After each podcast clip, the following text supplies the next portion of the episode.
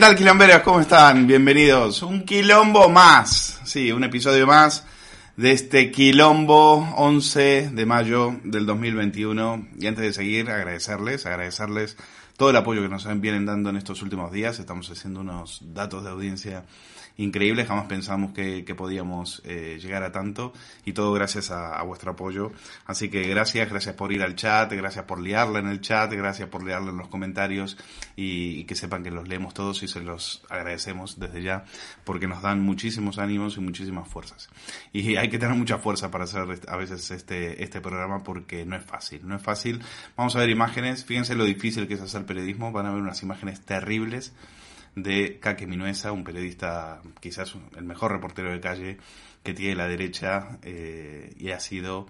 Eh, mira que ha, pasado, ha, tenido que soportar cosas, pero yo creo que jamás había visto cómo se lo llevaban a rastra unos archainas y encima le, venía, le, venían dando patadas. Son los amigos de, la ETA, son los amigos, eh, o sea, no son los, no, digo que sean los archainas, son quienes les ordenan, son los amigos de la ETA y los amigos de Sánchez que lo único que quería era, era, hacer unas preguntas. Ahí estaba Iseta, tenemos que hablar del tema del, del regalito que le ha dado eh, Sánchez a, a, sus socios al PNV, nada más y nada menos que las competencias en materias carcelarias.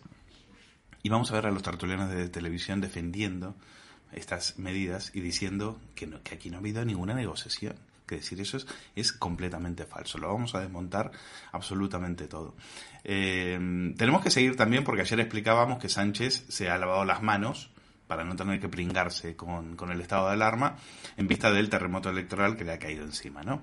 Entonces lo que hace es la gestión jurídica de la pandemia, toma a las autonomías, a los jueces. ¿Y cuál es la estrategia de Moncloa? Pues muy simple. Ahora hay que dar buenas noticias.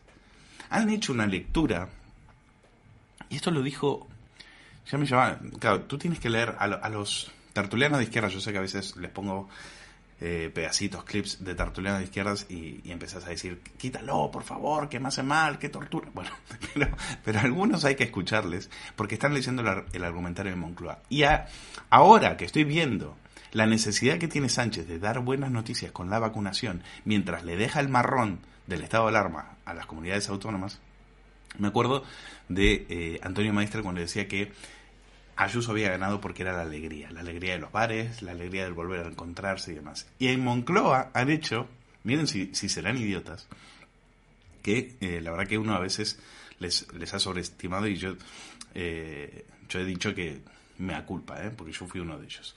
Eh, miren si serán idiotas que creen que Isabel Díaz Ayuso ha ganado porque ha sido la portadora de buenas noticias ha dado la alegría. Los bares, los bares son la alegría, el reencuentro, el, la propaganda de Estrella Damm.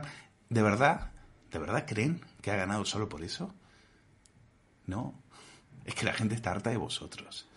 De vuestro sectarismo, de vuestro feminismo de cuota, de vuestras mentiras, de vuestro pulo, de vuestras amenazas, navajitas, montajes y mentiras. Sí, y de los semáforos con, con las dos chicas de la mano. Sí, y de todas, y de gastarse el dinero en esas chorradas, los españoles lo están pasando mal.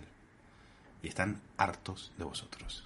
Pero estos creen que Ayuso ha ganado porque había dado buenas noticias. Entonces llega el psicópata de la Moncloa y él ahora le toca dar buenas noticias. Y como siempre nosotros le decimos desde el quilombo, cuidadito, porque esto, estas van a ser cosas que van a ver y que no son para nada inocentes. Los datos también invitan al optimismo. Eh, ahora mismo un tercio de, los, eh, de la población adulta en España cuenta ya con al menos una dosis administrada. La mitad de ese tercio de la población adulta ya cuenta con una pauta completa. Hoy vamos a llegar a los 6 millones de españoles y españolas con pauta completa y por tanto con un grado de inmunidad muy muy alto. Y decir que estamos tan solo a 100 días de lograr la inmunidad de grupo, es decir, de lograr el 70% de la población española vacunada y por tanto inmunizada. Sí, estupendo. Mientras tanto tienes un marrón con la economía brutal, porque has devastado la economía.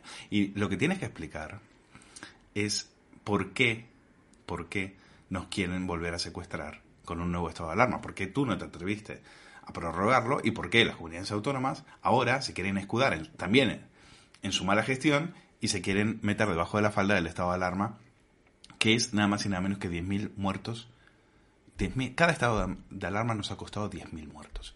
Ni, ni, ni sabemos el coste económico que ha tenido. En parados, pues más de 6 millones. Más de 6 millones. Van a escuchar unas declaraciones de Yolanda Díaz diciendo que somos el... Dice que somos el ejemplo del mundo a nivel laboral. Con más de 6 millones de parados. Sí, las vamos a comentar con, con Fran Simón, pero se las adelanto. En primer lugar, quiero ubicarles el contexto histórico de esta norma, que vamos a destacar que es una norma principal y que va a cambiar el, el signo de los tiempos. el signo de los tiempos. Y esta es la esperanza de la extrema izquierda en España, Yolanda Díaz, la que quiere fichar a Rejón para hacerle una OPA a Podemos. Venga, hombre, de verdad. ¿Pero la escucharon hablar a esta? Eso sí, como le dice Federico, la fashionaria. O sea, va siempre vestida con lo último como buena comunista, ¿eh? siempre marcando tendencia. Esta, al menos una que se baña y se viste bien. En fin, eh, más cosas. Bueno, las televisiones tienen que ayudar a Sánchez. Entonces nos van a bombardear con que con imágenes de jóvenes irresponsables haciendo botellón, estado de desmadre, lo que contábamos ayer, criminalizar a los jóvenes, no a Pedro Sánchez, no al máximo responsable de habernos metido en este carajal. No, no. Vosotros vas a encender las televisiones y va a salir hasta Fernando Simón echarnos eh, a salir a echarnos la bronca y a llamarnos irresponsables. Simón Simón, el que dijo que, como mucho, iba a haber algún caso de coronavirus en España. Simón. Es decir, yo creo que saben que la sociedad española, o una parte de la sociedad española, eh, tiene pánico a pensar, a cuestionar, a debatir.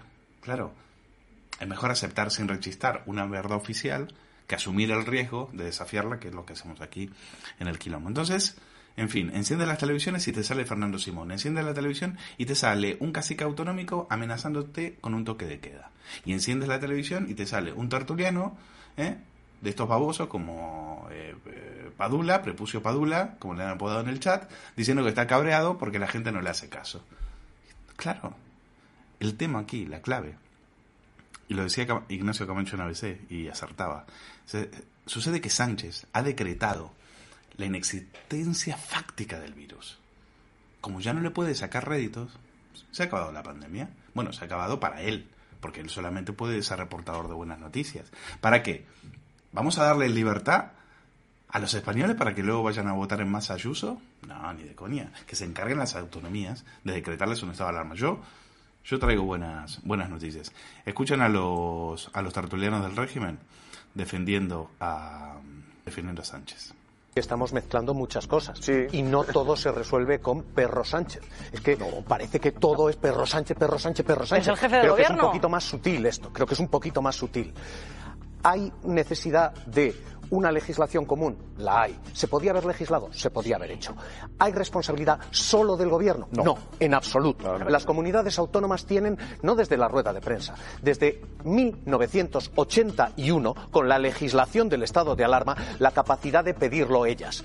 Y dicho todo esto, este espectáculo lamentable que estamos viendo ni siquiera requiere del estado de alarma. Ni siquiera. En Madrid bueno, él se refiere, como estado, a estado lamentable, se refiere al espectáculo, al, tema de los, de los botellones, y es verdad, con la policía local se podría haber encargado de ello. De lo que sí le corresponde a Sánchez, y en esto miente Javier Ruiz, es que las comunidades no pueden decretar por sí solas eh, medidas como el toque de queda, por ejemplo, sin pasar por la justicia. O sea, este es un, este es, este tío sabe enredar, sabe sabe cómo darle la vuelta para vendarte la idea de que la culpa es de, de Ayuso por permitir los botellones. Algo que ya no cuela porque saben que eh, los españoles, bueno, al menos los madrileños ya no tragan con esas tonterías. Por cierto, lo de Perro Sánchez, saben que es un homenaje a un gran niño que... Eh, que hemos encontrado en Telemadrid y al cual desde aquí le mandamos un fuerte abrazo. Cantidad de gente que hoy se queda sin trabajo, empleos directos y luego están los indirectos. Y estos pequeñajos que ahora pues igual pues tendrán que irse a Sierra Nevada, a, los Pirineos, pero con lo bien que se, se esquía aquí en Navacerrada, ¿verdad? No lo cierres, perro Sánchez, que eres el peor. Uy, pero bueno. Ay, qué grande que es este niño. ¿Cómo le queremos? Bueno, em, vamos a hablar de lo de Caque Minuesa. Resulta que Caque va a...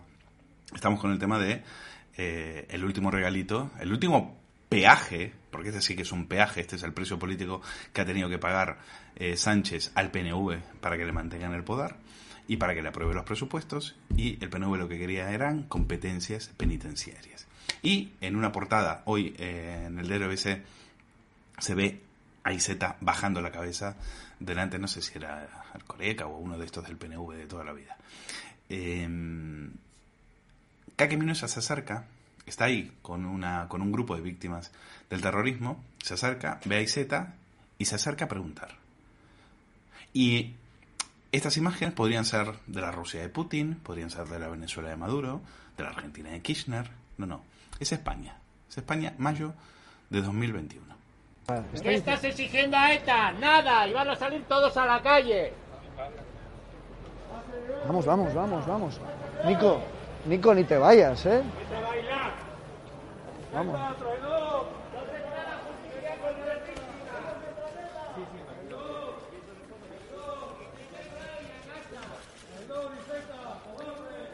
Señor Iceta, ¿qué pasa? ¿Qué pasa?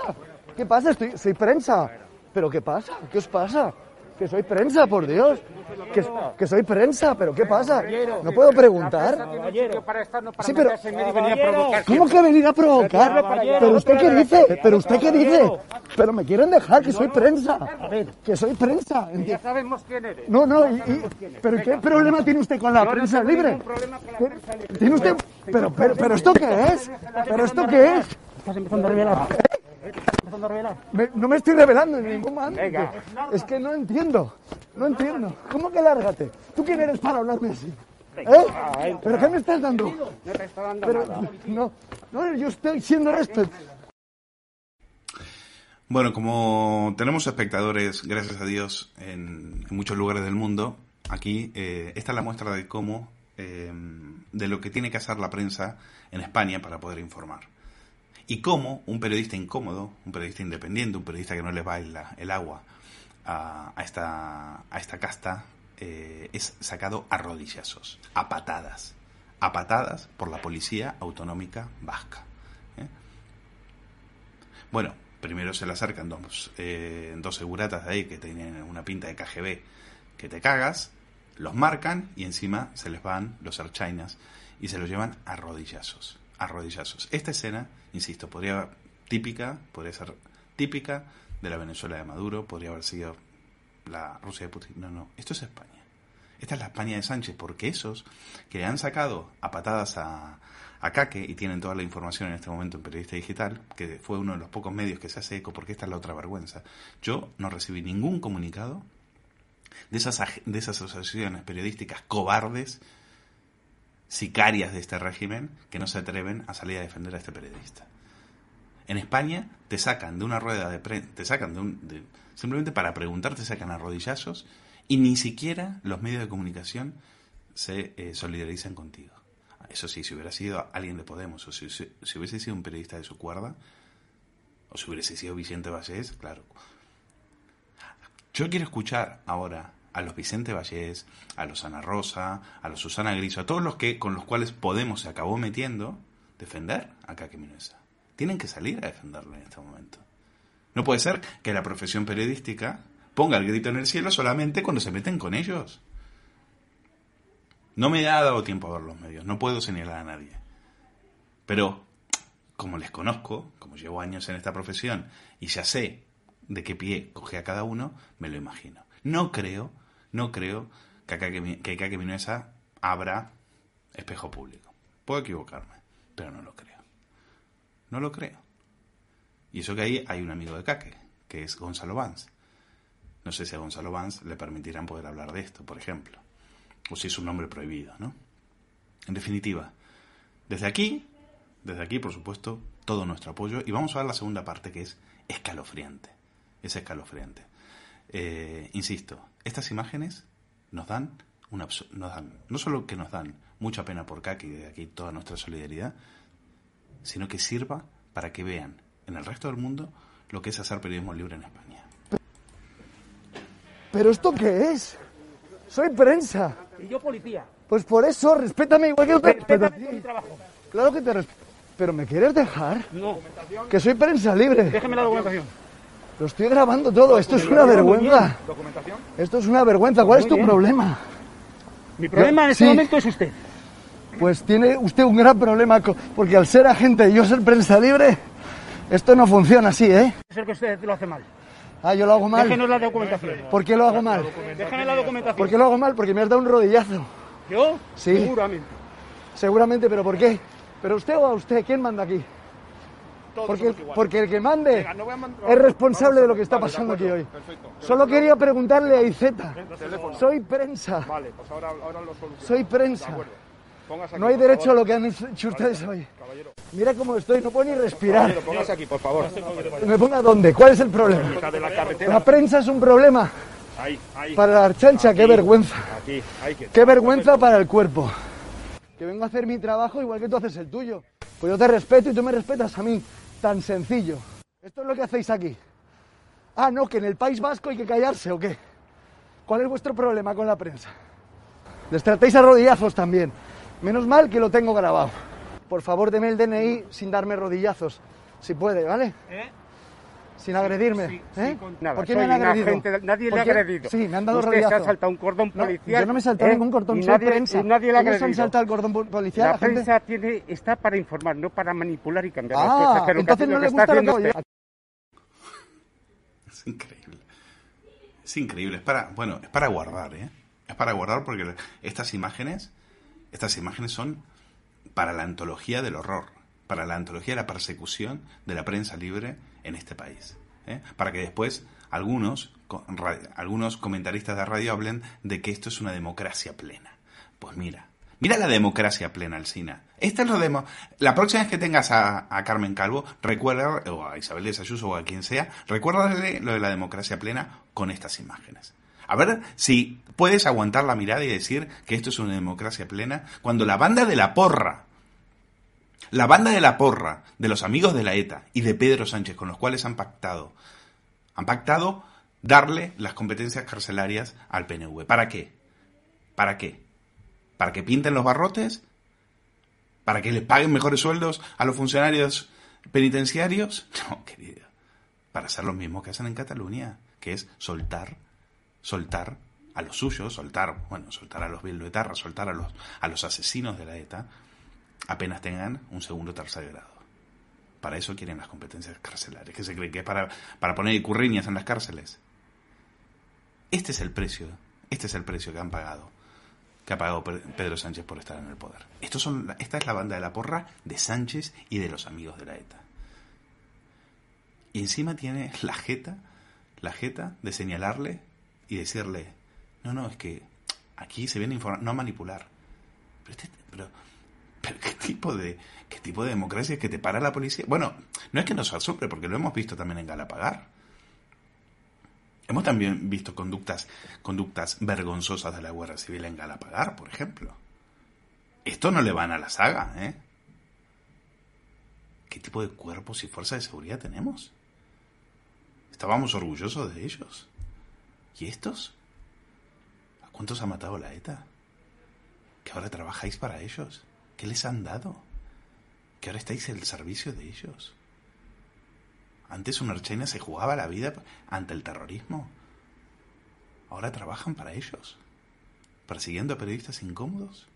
Dais vergüenza. Pero es el precio, es el precio que hay que pagar por entregarles a los socios de Sánchez, al PRV, las competencias carcelarias. Este es otro día de la infamia, es otro día de la ignominia que tenemos que recordar y desde aquí, por supuesto, lo vamos a hacer eh, con todo nuestro apoyo y todo nuestro cariño a, a Kake Minuesa y desde aquí no nos van a callar. Desde aquí no nos van a callar. En, las televisiones, lamentablemente, lo que van a escuchar es a los sicarios de Sánchez defendiendo y preguntando y diciendo, pero qué pacto, qué negociación, si aquí no hubo ningún precio a pagar. Es absolutamente normal que se les entreguen las cárceles a los nacionalistas vascos. Tengas algo de información, la negociación, parte de la negociación precisamente del traspaso se ha llevado a cabo con la organización de presos de ETA. Así que ahora explícame que no existe organización de los presos de ETA, porque se ha negociado con ellos directamente. directamente. Entonces no me, no me cuentes milongas. ¿Y, y qué, qué se está tú, haciendo ahora? O sea, explícamelo tú. ¿Por qué se está haciendo ahora? ¿Por qué se está haciendo ahora? Teniendo en cuenta que lo ha pedido PNV y Bildu, ¿por qué se está haciendo ahora? Porque Pero, evidentemente perdón, es un pavo. tú no acabas de... Que esto ya no es terreno de juego.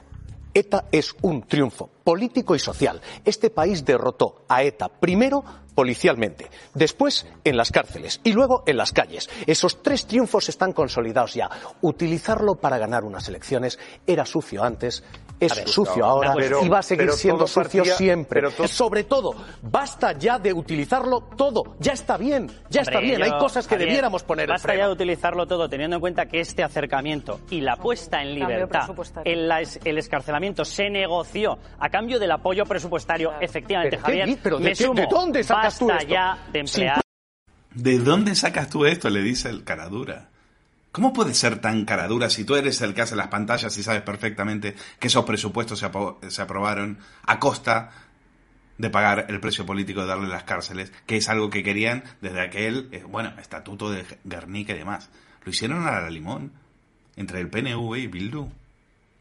Para Bildu es un derecho, para los otros es una exigencia, es un precio político, es un peaje y lo han pagado y Sánchez lo ha pagado con todo gusto y, y por supuesto han esperado hasta después del 4 de mayo para entregárselas. Y a partir de ahora bueno empezaremos a ver terceros grados. Buf, buf. bueno en fin desde aquí un abrazo a Kake Minuesa. Son imágenes vergonzosas son imágenes que me dejan me dejan me dejan un mal cuerpo increíble.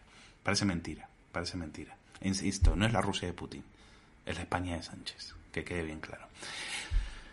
En fin, hemos hablado con Víctor Sánchez del Real, diputado de Bajos, diputado por Badajoz, eh, diputado de Vox, eh, y eh, le he preguntado, saben que es él, en este momento es el que más caña está dando en el tema de televisión española. Le he preguntado por Cintora, le he preguntado por la publicidad, le he preguntado por quién es el nuevo presidente de esa, de esa mastodóntica casi eh, que no sirve para nada, de, esa, de ese aparato de publicidad, de propaganda que pagamos todos con nuestros impuestos. Esto es lo que me ha contado.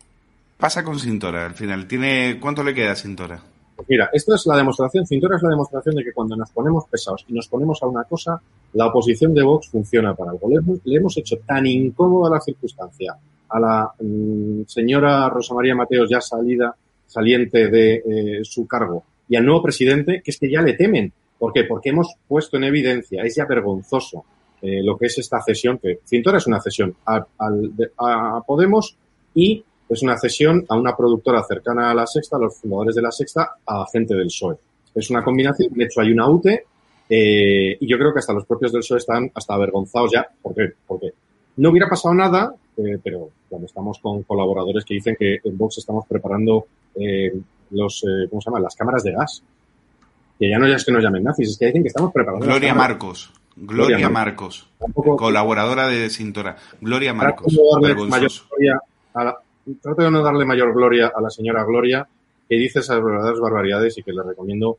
Hay tratamientos para lo que ella tiene. es, eh, creo que es muy importante que, que, que vea alguien, que se la trate desde el cariño, porque de verdad cuando alguien dice esas barbaridades, yo solo puedo tener mucha simpatía hacia, hacia alguna dolencia que debe tener, porque esta persona no debe estar bien cuando dice estas barbaridades. Y esa es una de las que ver una mañana. Y yo creo que eh, hay fecha, eh, la filtración llegó justo cuando estábamos precisamente yo en una intervención hace unos días con el presidente, el nuevo presidente, y lo volvimos a arrinconar y se dio cuenta de que la situación es insostenible. Parece que lo que van a hacer es no renovarlo y el problema es que encima es un mal producto, es que encima atrae cada día menos audiencia y es una verdadera vergüenza para la televisión que pagamos todos. ¿Qué impresión le causó Pérez Tornero, el nuevo presidente? A ver, Pérez Tornero es el típico cargo del PSOE, de aquel PSOE que es amable en las formas pero sigue siendo del PSOE. Y el problema es que el PP ha comprado una mercancía estropeada. El PP, sabes que ha alcanzado un acuerdo, el PP más PSOE, más Podemos, más el PNV, que están todas las salsas, para repartirse los cargos en el Consejo de Administración, después de hacer el paripé, de hacernos ver a cientos y generar ilusión, y había un ranking de candidatos y se lo han saltado y han colocado a gente, eh, creo que hablamos ya en una ocasión, eh, pues como, pues bueno, absolutamente sectaria. Y es aceptable, es una persona que viene de ser, eh, viene de más de la cul- pero es una persona amable, no tengo nada que decir. eh, incluso hay programas y muchas veces la aventura del saber desde su creación, pero primero no es un Eso es muy importante. No es un gestor de televisión, es un docente de cierta calidad. Y luego está el buenismo. Es un hombre envuelto en el buenismo. Yo le auguro, eh, le deseo lo mejor, de verdad, en lo personal y en lo profesional, porque en sus manos está una herramienta de 1.200 millones de euros al año de propaganda. Espero que sea capaz de domar en parte aquello. Mejor será eso que tenerlo eh, mejor que, estar pisando el acelerador es que haya alguien por lo menos dejando de pisar el acelerador y eso creo es parte, lo bueno de su carácter puede ser eso, pero, eh, y estoy jugando carácter, ¿no?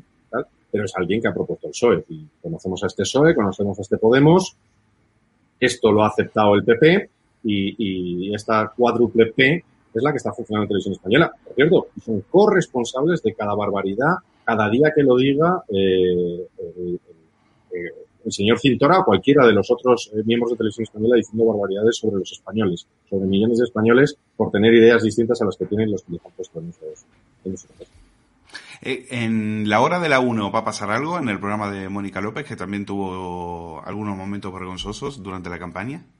Nosotros, dicen que nosotros le ponemos la proa a profesionales. No, le ponemos la proa a propagandistas que insultan a los españoles. Y te aseguro que cuando Cintora desaparezca del eh, programa de Cintora, Cintora a mí que sea muy feliz en sus actividades privadas y sin cobrar dinero público. Él, el señor de Facua y tantos colaboradores que se han arrimado ahí, los señores de Maldita, ¿vale?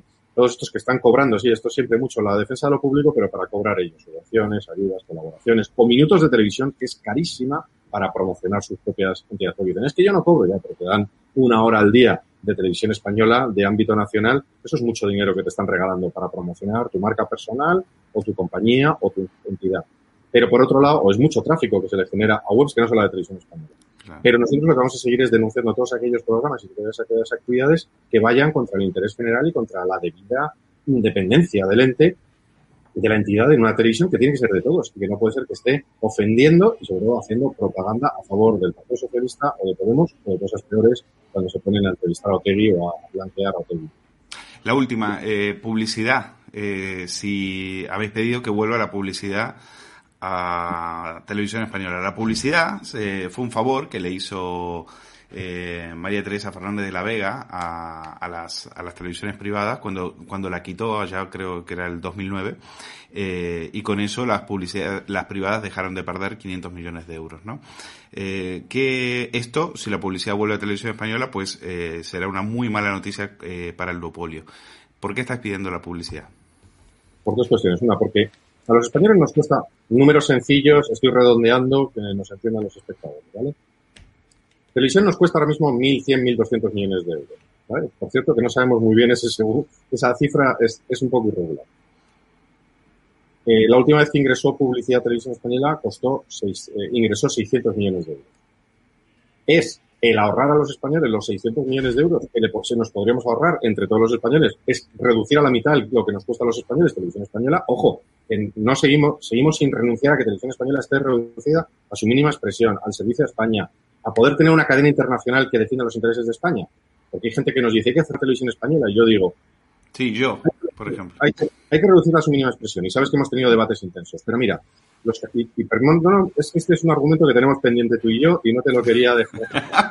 Mira, Qatar tiene Al Jazeera. Gracias a tener Al Jazeera, Qatar tiene una presencia internacional importante.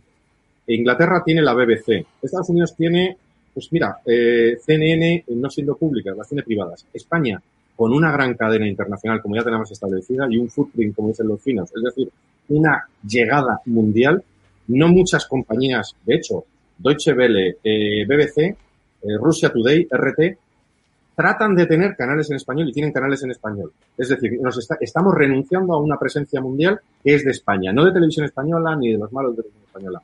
Eso creemos que hay que controlarlo, domarlo, que tenga su coste, pero un coste que sirva a los intereses turísticos, económicos, de imagen, eh, de construcción de España y de, unidad del mundo de la iberosfera o de lo español. Por otro lado, eso que hay que reducirlo, imagínate, 1.200 millones. Si volvemos a ingresar 600 millones de publicidad, no hay que ser muy listo en matemáticas para entender matemáticas para progres que a los españoles solo les costaría. Solo haciendo eso, ya reduciríamos a la mitad el coste de lo que respuesta a los espacios lo menos posible, o incluso que, que, que se autofinancie televisión española con control y para todos. Pero tiene el efecto adicional de que además a 800 millones, cuando dejó de ingresar los televisión española, las marcas de colonia, las marcas de coches tenían que seguir anunciándose. ¿Dónde se fueron? A la sexta, Antena 3. Entonces, ese dinero, no le quiero quitar eh, dinero a la sexta y Antena 3, sencillamente tiene eh, el efecto positivo de que este duopolio de facto publicitario, que además todas las demás cadenas, todos los demás eh, jugadores del mercado audiovisual dicen que están actuando como un duopolio que mm, eh, modifica los precios. Es decir, no es que son solo 600 millones, son 600 millones más lo que roban. Y digo robar porque ellos le ponen el precio a toda la publicidad en España. Ellos tienen un porcentaje de publicidad que se va a, esas dos, a esos dos grandes grupos, a Tres Media y a Mediaset, que no se merecen en términos de audiencia. ¿Vale? Para que la, gente lo entienda. Se llevan muchos más anuncios de los que se merecerían en términos de lo que los anunciantes quieren que es audiencia. Pues eso, de repente, sin tener que ir a juicios, regularíamos, haríamos que el mercado se regulara y, curiosamente, llevando a tener un jugador público en el, en el mercado privado, regularía y ya tendríamos por lo menos un triopolio. Bueno, pues ya eso mejoraríamos y además los señores de la sexta y a tres media volverían al chorro de realidad en lugar de estar subvencionados indirectamente. Al final es que están subvencionados, esos 600 millones son 600 millones de euros al año. Es como si hace no presentado un Ian Bolt, ¿no? En los tiempos gloriosos en, en, en atletismo, en los tiempos buenos de, de, de un gran corredor, eh, o Michael Jordan no hacía presentado en un campo, ¿no? Pues Sí, evidentemente sí, sí. los demás tienen una ventaja competitiva que no se merece. ¿Algún otro partido les acompaña en esta, eh, Ayer nos esta eh? Nos votaron en contra eh, y no nos han acompañado. Mm, Tú has hablado de María Teresa Fernández de la Vega, pero también la cuidadora del bolso y parece que los herederos de la cuidadora del bolso siguen cuidando los acuerdos estratégicos con algunos, eh, algunas cadenas y algunos medios que les tratan bien.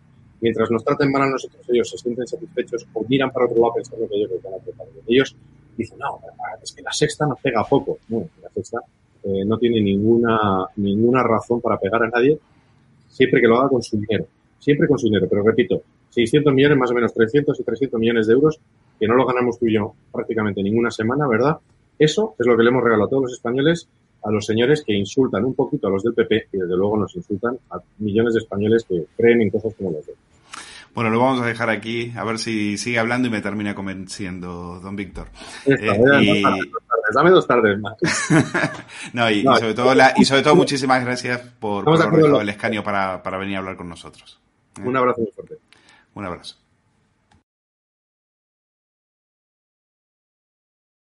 Que estaba muteado. Bueno amigos, seguimos aquí en el quilombo de periodista digital y Fran Simón. Fran Simón primero se pasa por el chat, saluda, dice buenas noches a todos ¿eh? y hace su entrada, su entrada triunfal porque es nada más y nada menos que el crack, el, el Bueno. gran Fran Simón. ¿Cómo estás, Frank? ¿Bien? Pues un- un muy bien, un placer estar aquí como siempre. De verdad que no me, no me, no me presentes así que, Jolín, después de haber visto a, a la entrevista tan buena que le has hecho a Víctor Sánchez del Real y, y todo esto, pues oye, uno, uno viene de subidón, de subidón.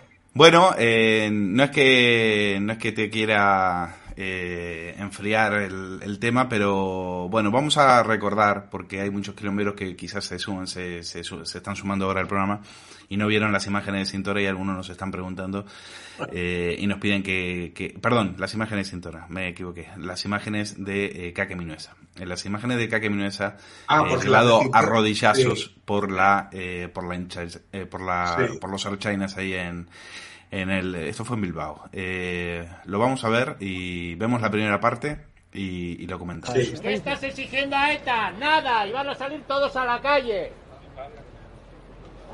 Vamos, vamos, vamos, vamos. Nico, Nico, ni te vayas, ¿eh? Vamos.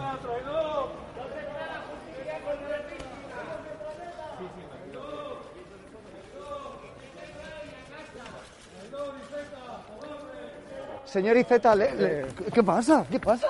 ¿Qué pasa? Soy prensa. ¿Pero qué pasa? ¿Qué os pasa? Que soy prensa, por Dios. Que, que soy prensa, ¿pero qué pasa? ¿No puedo preguntar? Sí, pero...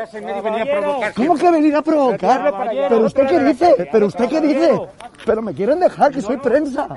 Que soy prensa. Ya sabemos quién eres. No, no, y, y- ¿pero qué problema tiene usted con la prensa libre? prensa. ¿Tiene usted...? Pero, pero, pero, ¿esto qué es? ¿Pero esto qué es? Estás empezando a revelar. Me- no me estoy revelando en ningún momento. Es que no entiendo. No entiendo. ¿Cómo que lárgate? ¿Tú quién eres para hablarme así? ¿Eh? ¿Pero qué me estás dando? No te estoy dando Pero, nada. no, no, yo estoy siendo respeto. Estos son los, los grises de Sánchez, ¿eh? Ahí los tienes. La banda de la porra. La Gestapo. La Gestapo. La Gestapo con Icurriña. Ahí, lo- ahí los tienes. Ahí los tienes.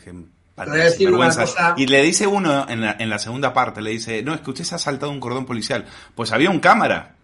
Yo vi en ese, yo vi que él se pone detrás de un cámara. Y luego después se vienen otros a sacar fotos de lo que está pasando, lo cual me parece estupendo porque tiene que haber un, un testimonio fotográfico. ¿Cómo te quedas después de ver esto? Pues mira, dos cosas conociendo acá que, que es una maravillosa persona eh, y que, que no le han dejado hacer su trabajo. Creo que la gente, primero, la gente puede juzgar y ver que en este país eh, la prensa no es libre, porque hay los amigos de los etarras y de los asesinos, de esos que ponían bombas y que pegaban tiros en la nuca, eh, hacen esto un periodista libre. ¿Vale? Si no te gusta la prensa, te fastidias. Estamos en democracia. Estamos en democracia. Esto es una vergüenza, una auténtica vergüenza. Ahí está no solo, eh, no solo la China, sino que hay escoltas del, del ministro. Y esos son policías nacionales. ¿Qué crees que No, puede es que se opinar? nos está olvidando que a ellos también y a sus familias les ha pegado ETA tiros. Y que 15. no 15 prohíbas- Chinas. 15 Chinas asesinados por la ETA. Pues mira el homenaje que han recibido por parte de sus Eso compañeros. es. Mira es. el homenaje que han recibido. Por Esto parte de... Se han convertido en una KGB. En una Esto es una KGB. Esto es una ¿eh? vergüenza. O sea, la policía secreta de Castro Stasi, tiene mejores modales que esto. Exactamente. Exactamente. Esto, es una, esto de verdad, yo lo que no entiendo y esp- espero que este ataque a la prensa lo denuncie. Hablabais de Cintora, espero que Cintora mañana lo denuncie. ¿Mm? Y espero que todos los medios de izquierdas mañana lo denuncien. Sí, y espero que la fiscalía. sí, sigue- esperando. eso es- en un país medianamente honrado es lo que tenemos que hacer, Luis. Y espero que la fiscalía entre de oficio ¿eh? a investigar a esta gentuza Sí. que prohíben a un periodista ejercer libremente su profesión para informar a los demás. ¿O qué pasa? ¿Que es que el señor al, al bailarín no se le puede no se le puede hablar o cómo va esto? Venga, hombre, qué vergüenza. Qué vergüenza tengo, de verdad. Mira que me, me da orgullo y, y sentimiento de ser español y cada día que me levanto lo disfruto más porque pienso que vivo en el mejor país del mundo, ¿no? Pero claro, luego veo esta gentuza ¿eh? y dices, madre mía, madre mía, ¿cómo hemos llegado a esto? ¿Cómo, ¿Cómo los amigos llegado? de los que pegan tiros hacen que... Yo no lo entiendo. Es que esto es inexplicable. Esto No, es tienes medio cuartel de la Guardia Civil protegiendo a un tío que se iba a las Arricos Tabernas a elogiar a la ETA. ¿eh? Es increíble. Y tienes a una banda de la porra de Erchainas llevándose a rastras, a rodillazos, a un periodista incómodo para el PSOE y para eh, los amigos de la banda. Es increíble, es increíble, lo, es irreconocible, es irreconocible. Este país es, Sánchez va a dejar este país irreconocible. Nada, irreconocible. nada, lo va a arruinar, lo va a dejar lleno de gentuza y de mamones como estos, sí, y, y a ver si me escuchan, ¿eh? Porque si hubiera estado ahí, me hubiera enfrentado a Ercena y hoy estaría yo en la cárcel probablemente, porque no es normal, no es normal. O sea, eh, yo, mira, es que me voy a callar, porque de verdad, lle- llega un momento, Luis, que es que yo ya no doy crédito a lo que veo, yo ya no doy crédito Bueno, a lo que veo. y lo que espero falta. que todos actuemos. Lo mismo que ha pasado en Madrid tiene que pasar a nivel nacional y terminar con ellos y arrasarlos, democráticamente hablando. ¿Eh? Porque esto ya es que no tiene nombre. Es que no tiene que- nombre. Y me temo que es y lo que falta. Pero la culpa, la culpa la tienen los jóvenes. O sea, ¿en qué están las televisiones? En criminalizar a los jóvenes. Hay que tapar todo esto. Hay que tapar los pactos de Sánchez con la ETA. Hay que taparlo, hay que ocultarlo. ¿Cuál- ¿De quiénes son la culpa? Del desmadre de los jóvenes. Mira. Así termina el estado de alarma, con cientos de jóvenes en diferentes puntos de España echándose a las calles para celebrar el fin del toque de queda. Hay que ser libres, libres. ¡Somos, somos libres, coño! ¡Libertad, joder, por fin! Una idea que se tradujo en desfase, aglomeraciones y botellones sin distancia de seguridad ni mascarillas. Claro. Que, ¿qué, qué ha hecho Sánchez? Sánchez nos mete en un desmadre legislativo, porque a él también le aburre gobernar.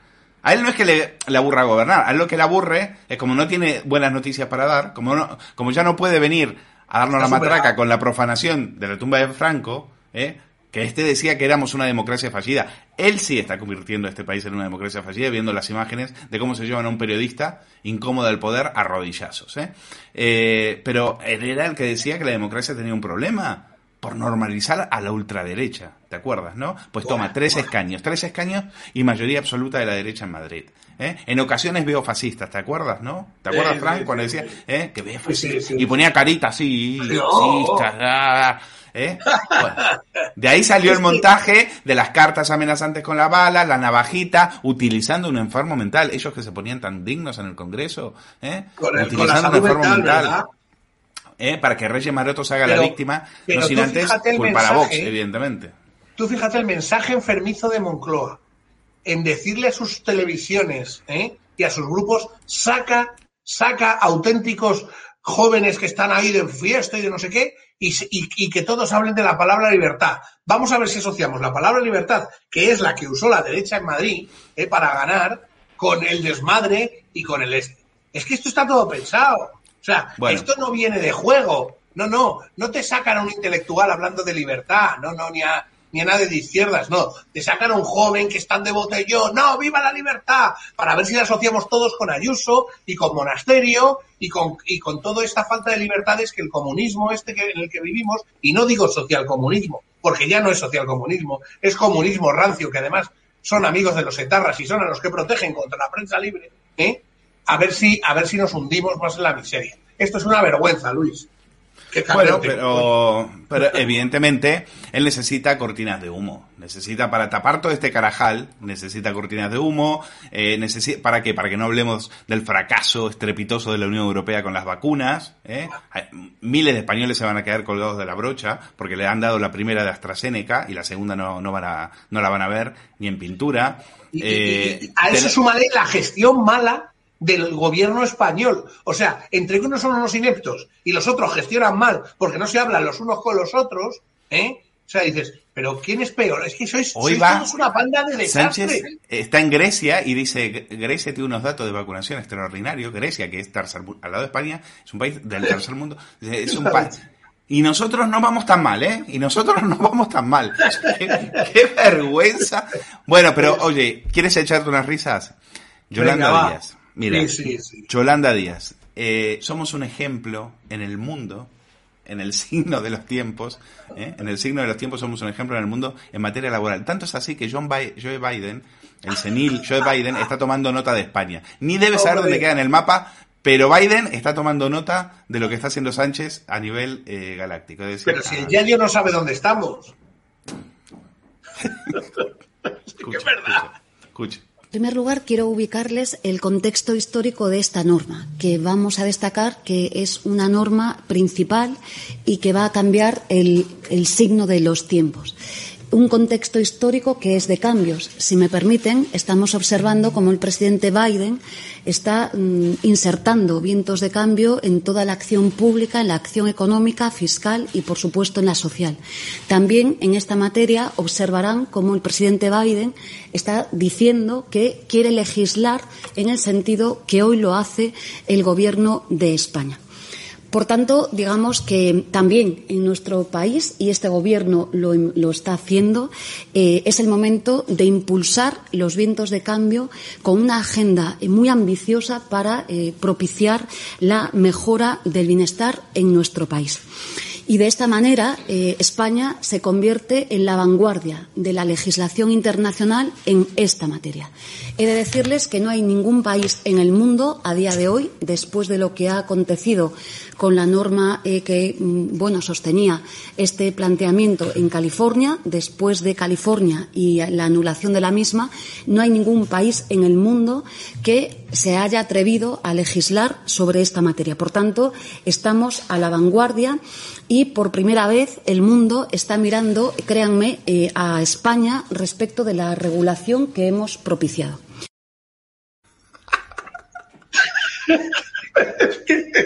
Yo estaba. Pero eres, la verdad es que eres Ah, muy tú- malo. Tú estabas así. Corté el vídeo y tú estabas así.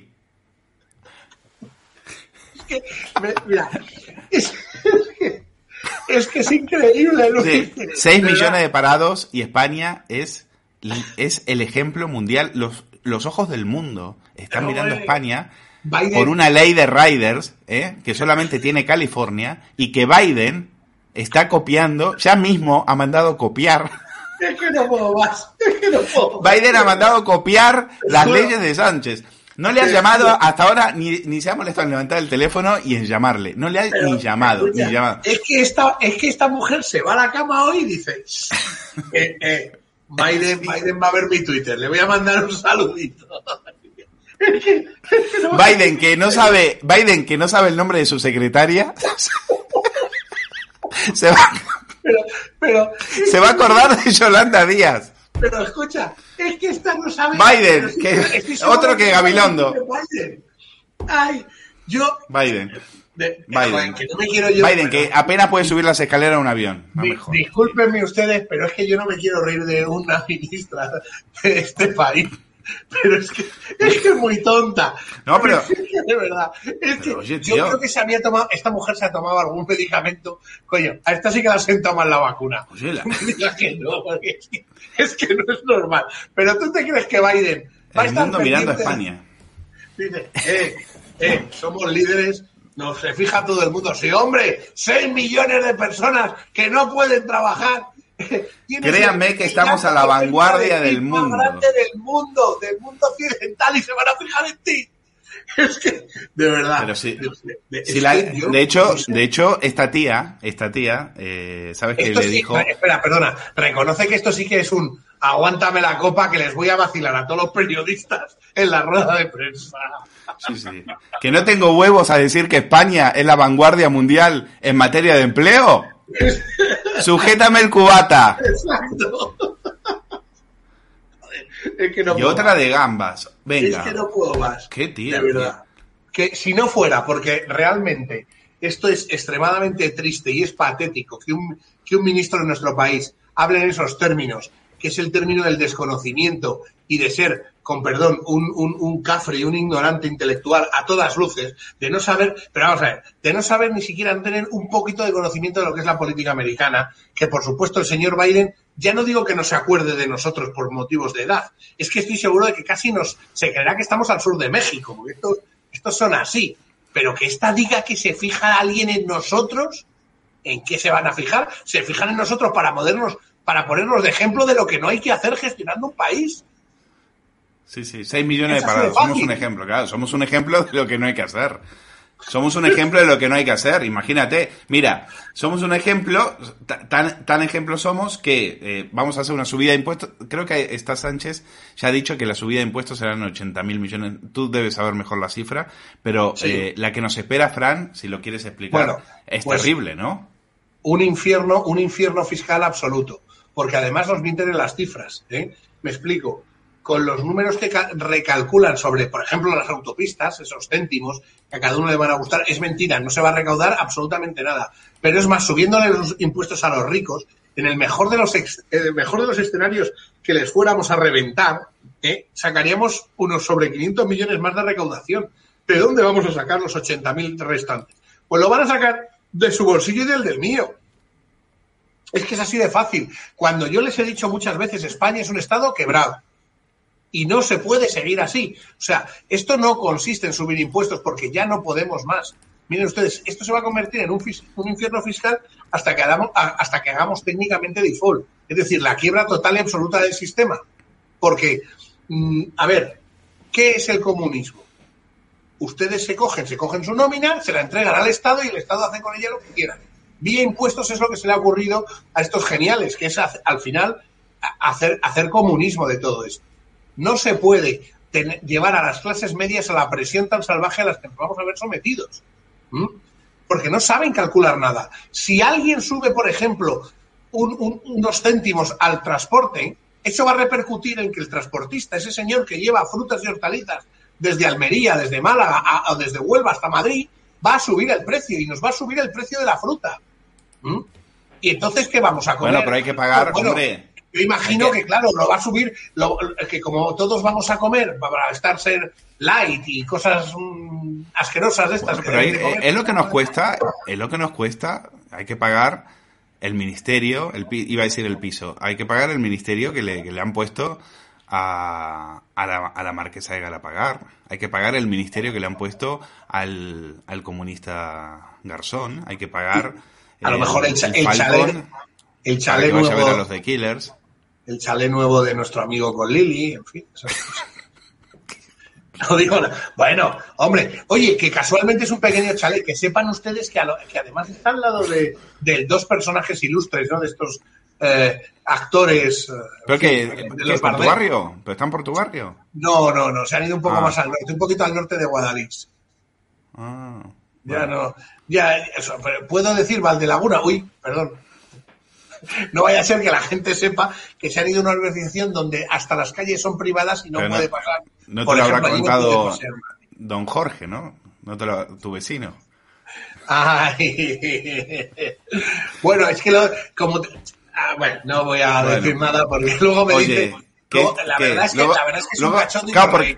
Luego, te, luego ve el quilombo y dice, Fran, me has, Fran, que eres un lengua larga, que te has ido de la, te has ido de boca, Sí, que te, dije que no lo dijeras. Sobre todo porque él se viene aquí porque está la novia, ¿no? En fin, ya no digo más, no digo más. No se puede decir más cosas, que luego me dicen, hombre, es verdad que yo de la vida privada de la gente no, no debemos de hablar más allá de que siempre me ha gustado ver a un buen comunista en una buena mansión, que es lo suyo. Miren ustedes. Y además es que ahora se ha superado. Es que ya la, no se puede entrar dentro de la urbanización. Es una urbanización privada, pues como la finca, para que entiendan ustedes. Y, y, bueno, es que es, es tremendo. Estos son, este es el comunismo, esto es, en fin, toda, toda- cómo funciona esta gente, ¿verdad? Bueno, Yo, siempre, y luego- como buenos y rojos vivirán de, de puñetera madre, ¿no? Claro. Y lo, paga- y lo pagaremos nosotros con nuestra sangre. y luego las colas del hambre. Y ustedes lo van a pagar, y yo lo voy a pagar, evidentemente, con una subida salvaje de impuestos. El IVA súper reducido va a desaparecer, el IVA reducido va a desaparecer. eh, eh, porque, claro, espera, es una espera, frase de Europa. Espera Sí, que me llegan, me llegan imágenes de llegan eh, llegan nuevos Espera. turistas, llegan nuevos turistas a, a contribuir con el con el turismo español. Espera, eh.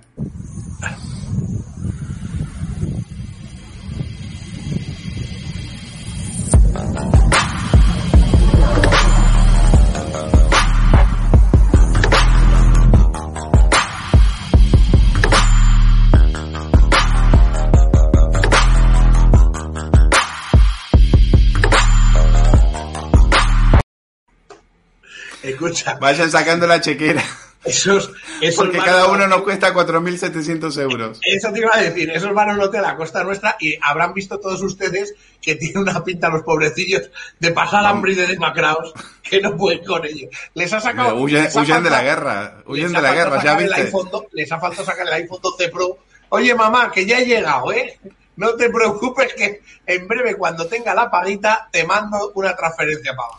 Bueno, escri- que Escriba está contentísimo porque van a pagar nuestras pensiones, dice. Sí, sí, sí, claro. Estos son los que van a resolver el problema de la natalidad. Ya te lo digo yo. Ya, Oye. tal vez si pensaran en hacer políticas lógicas y normales, Eh, espera que Yolanda Díaz quiere quiere quiere repetir. En primer lugar, quiero ubicarles el contexto histórico de esta norma, que vamos a destacar que es una norma principal y que va a cambiar el, el signo de los tiempos. el contexto. Me encanta. Me El contexto histórico de esta norma Va. que va a cambiar el signo de los tiempos. Es Me que, encanta. escucha, Me encanta. que se ha fumado algo. Esta Me mujer encanta. se ha fumado algo. se No, ha no, que tenido- va. Son así, son así de cursis. Que no, que Eh, no, que no, que así no sales tú normal a una rueda de prensa. Oye, otra diputada de Podemos que dice que por qué le enseñamos a los niños a ahorrar. Eh, es- es- ¿Qué, qué es ahorrar? Si- si un- para un comunista no hay ahorro, para un comunista lo que hay es que robarle a otros para quedárselo ellos, ¿no? Es que, es que, Luis, perdona, están a otro nivel. Ellos van sobrados de dinero, conocen la lo que es ahorrar. Claro, ahorran con, ahorran con nuestra sangre, escucha. bueno, le formulan a nuestros niños y a nuestras niñas de primaria preguntas como ¿qué es invertir? ¿Por qué si invierto conseguiré más dinero? ¿Y cómo puede ayudarme un asesor financiero independiente, es decir, privado? Y bueno, les dice que lo correcto es guardar o ahorrar una parte de nuestro dinero, meterlo en la hucha y buscar maneras de que crezca. Por lo tanto, ahorrar no es suficiente. Lo que necesitamos es invertir. ¿Y qué significa invertir? Invertir dinero significa, entre otras cosas, prestárselo a alguien durante un tiempo de tal forma que a cambio me devolverá la cantidad que presté y un poco más, es decir, el beneficio. Cuando preste mi dinero, ¿debo tener algo en cuenta? Claro que sí. En primer lugar, ¿cuánto esperas ganar? En segundo lugar, ¿qué probabilidad hay de que te lo devuelvan y ganar lo esperado? Bueno, esta, hay que decir que este vídeo que está rulando eh, es del 2018. Esta es una diputada que se llama eh, Lorena González Guerrero, es diputada de Podemos en Castilla y León, y lo que se queja es de que se difunda el contenido de un libro que se llama Mi primer libro de economía, ahorro e inversión, y tacha de escalofriante que se le enseñe a los niños a ahorrar. Claro, un comunista, comunista no tiene que ahorrar, un comunista lo que tiene que hacer es robarle a otros para quedárselo, ¿eh? Claro. Varias cosas lo primero, un gran libro para que, para que todos se lo, se lo enseñen a los niños. Es una herramienta maravillosa, además fácil de entender y de leer. Eh, dos, estoy indignado. Como dice un quilombero que he visto por ahí. ¿Y los niños? ¿Qué pasa con ellos? Exactamente. No puedo entender el mundo sin niños. Mm. No lo puedo entender. Estoy, estoy, estoy muy, muy triste. Y por último, responderle a la, a la piojosilla esta. Eh, a ver, cierto es que el capitalismo más puro y más duro no tiene nada que, nada que ver con algo que es de verdad, cómo quitar y cómo conseguir ahorros, que es siendo comunista y sobre todo siendo el jefe de los comunistas. Llegas pelado a, la política y empiezas a trincar de todo el mundo, muy comunista, y te vas forrado con chaletones, casoplones, aviones y el pueblo muriéndose de hambre diga que sí, que así se ahorra. Un buen comunista es lo que tiene que hacer. Enseñarlo a sus hijos. Y sobre todo, como dice un buen comunista como Ramoncín, multas. Y el que no, el que sepa, multas. Eh, te hará reflexionar. Eh, las multas, las multas van muy bien también, ¿eh? Unas buenas multas eso va muy bien también. Eso también. Oye, permitidme. Este, no saben, te das cuenta que no saben otro lenguaje, ¿no? Intelectual, no me Prohibir, prohibir, prohibir, no entienden otro mensaje. Nos quieren, eh, claro, nos quieren con miedo, nos quieren eh, arrodillados, nos quieren eh, de rodillas, ¿eh? Mientras, claro, mientras tanto, eh, hemos visto las imágenes que nos ha mandado Pulido, son, eh, son terribles las imágenes de el, los turistas que llegan de, del Magreb Sí. Eh, claro, viendo la inseguridad que hay en las calles, viendo cómo, cómo los abuelitos le están haciendo mataleones en, en casa de campo y demás. Eh, claro, esto es lo que hay que tapar, Fran. Y hay que tapar que Reino Unido nos ha puesto en la lista de países inseguros, países a los que no se puede viajar, ¿eh? porque eh, por el tema por el tema del covid. ¿Sabes a cuánto se van a ir a Portugal? Bueno, creo que hay bueno. ya bueno creo que hay se, ya eh, en Portugal se están frotando las manos frotando las manos. Millones y millones de ingleses que no van a venir, que podrían nada, no venir. Nada, Yo espero que no, ¿eh? Espero, espero que no. Porque esta norma se tiene que revisar a partir del 17, se tiene que revisar en junio. Pero, ¿tú te imaginas si los ingleses nos meten, nos ponen, nos hacen la X y dicen, ¿se acabó? Pues las Islas Canarias yo dudo eh, que, por ejemplo, en islas como Tenerife, la gente, el 80% de los habitantes, es decir, los que no son funcionarios, se mueran de hambre.